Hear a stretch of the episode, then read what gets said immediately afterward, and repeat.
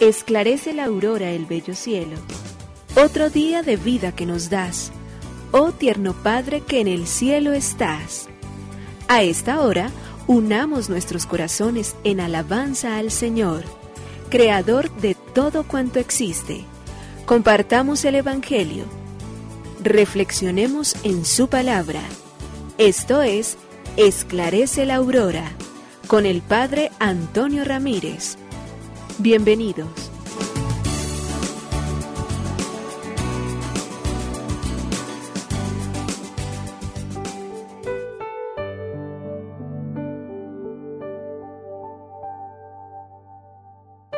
Muy buenos días. Hoy martes 9 de noviembre del año 2021 le queremos dar gracias a Dios. Hoy de manera especial cuando celebramos la fiesta de la Basílica San Juan de Letrán, una basílica que está unida particularmente al ministerio del Papa y por ende entonces estamos unidos a esa que es la iglesia madre de todas las iglesias en el mundo. Dios quiere que los seres humanos le rindamos el culto de adoración, reconozcamos su grandeza, entendamos que su poder es superior a los mismos edificios que podemos construir, pero allí mora también en alma, en cuerpo y en divinidad, a partir justamente entonces del sacramento de la Eucaristía donde Él ha querido quedarse con nosotros y volver los ojos particularmente a esta que se constituye madre de todo el occidente y unida al ministerio del Papa se convierte entonces para nosotros también en una gracia importantísima, en una bendición especial. Y queremos entonces en esa iglesia recordar todas nuestras capillas, nuestros oratorios, nuestros espacios donde vive el Señor, pero queremos de manera especial también los templos vivos que somos cada uno de nosotros, puesto que una vez que hemos sido bautizados, que hemos nacido a la vida de la gracia, entonces también nos hemos constituido en iglesias. Somos entonces en el Señor el templo del Espíritu, porque esa es la gracia con la cual reside y vive en nosotros una vez que hemos sido insertados en esta vida de gracia que el mismo Señor Jesús nos quiso regalar a través de la vida sacramental y el bautismo nos hace eso entonces, unos templos vivos del Espíritu, donde Dios vive también y reside como lo hace justamente en nuestras santas iglesias. Y darle gracias a Dios entonces por la vida, por la existencia, pero particularmente por los santos creyentes. El sentir y el saber que somos hijos suyos, el estar convencidos que estamos comunicados con Él durante todo el tiempo a través de todo aquello que nosotros estamos llamados a realizar, porque somos hijos suyos y a obrar en consecuencia, nos tiene que hacer entonces a nosotros llegar verdaderamente a convertirnos en el rito auténtico, donde no es solamente la venta, donde no convertimos la casa de Dios en una cueva de bandidos y de ladrones, sino un corazón purificado, recto, deseoso siempre de quererle amar, de querer encontrar en esa gracia que Él mismo nos concede y nos da, la bendición suya, y por ende entonces también ese sentido de pertenencia a Él para poder hacer que nuestra vida sea un auténtico reflejo de aquel que nos ha consagrado y nos ha llamado a vivir como hijos suyos. Por ello, al inicio de esta jornada le decimos, gracias, oh Señor, Creador del universo, oh Padre nuestro que en el cielo y en la tierra estás. Nos unimos a la Iglesia Universal que ora.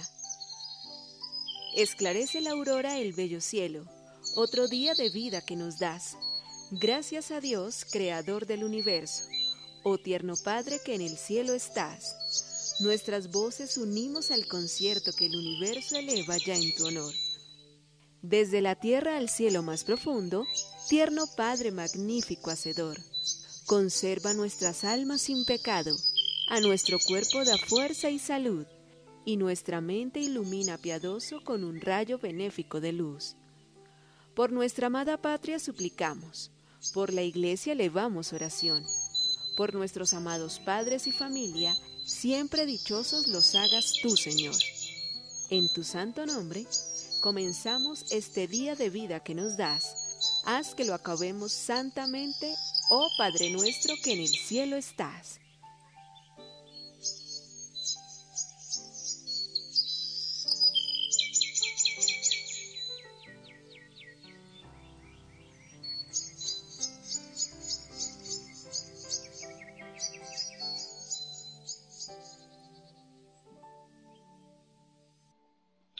Voces confusas. Al final de un sermón se acercó un feligrés a su párroco en la sacristía y le dijo, Padre, he escuchado sus palabras sobre la caridad, y mientras las escuchaba oí en mi corazón la voz inequívoca del Espíritu Santo. El sacerdote quiso saber qué le decía la tercera persona de la Santísima Trinidad, y el feligrés le dijo, me animó a pedirle a usted mil euros, que necesito impresionantemente. El sacerdote aragonés, que ya había recorrido varias parroquias, sonrió y le contestó, Creo que has confundido las voces. El Espíritu Santo es de Dios y por lo tanto sabe todas las cosas. Entre ellas sabe que yo no tengo ese dinero. Por tanto, no puedo seguir que me lo pidas. No puedo sugerirte el Espíritu Santo que me lo pidieras. Somos propensos a confundir las voces y a creer que es sugerencia del Espíritu Santo lo que es fruto de nuestros propios intereses, de nuestros propios caprichos, de nuestras apetencias, de aquello que es solamente gustoso a nuestra forma de ser y de vivir.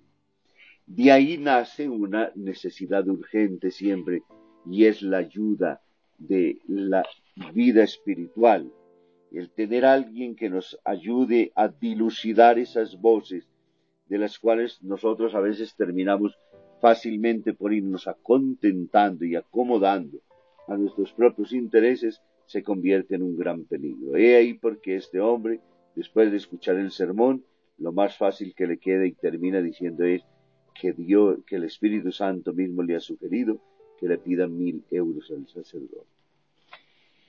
Como de igual manera muchas veces en muchas de las cosas nos acomodamos a nosotros diciendo me habló el Dios y me dijo que hiciera según mis caprichos y según mis voluntades, no según el querer de Dios. Del Santo Evangelio según San Juan, capítulo 2, versículos 13 al 22. Se acercaba la Pascua de los judíos y Jesús subió a Jerusalén y encontró en el templo a los vendedores de bueyes, ovejas y palomas, y a los cambistas sentados, y haciendo un azote de cordeles, los echó a todos del templo, ovejas y bueyes, y a los cambistas les esparció las monedas y les volcó las mesas. Y a los que vendían palomas les dijo, Quitad esto de aquí, no convirtáis en un mercado la casa de mi padre. Sus discípulos se acordaron de lo que está escrito, El celo de tu casa me devora.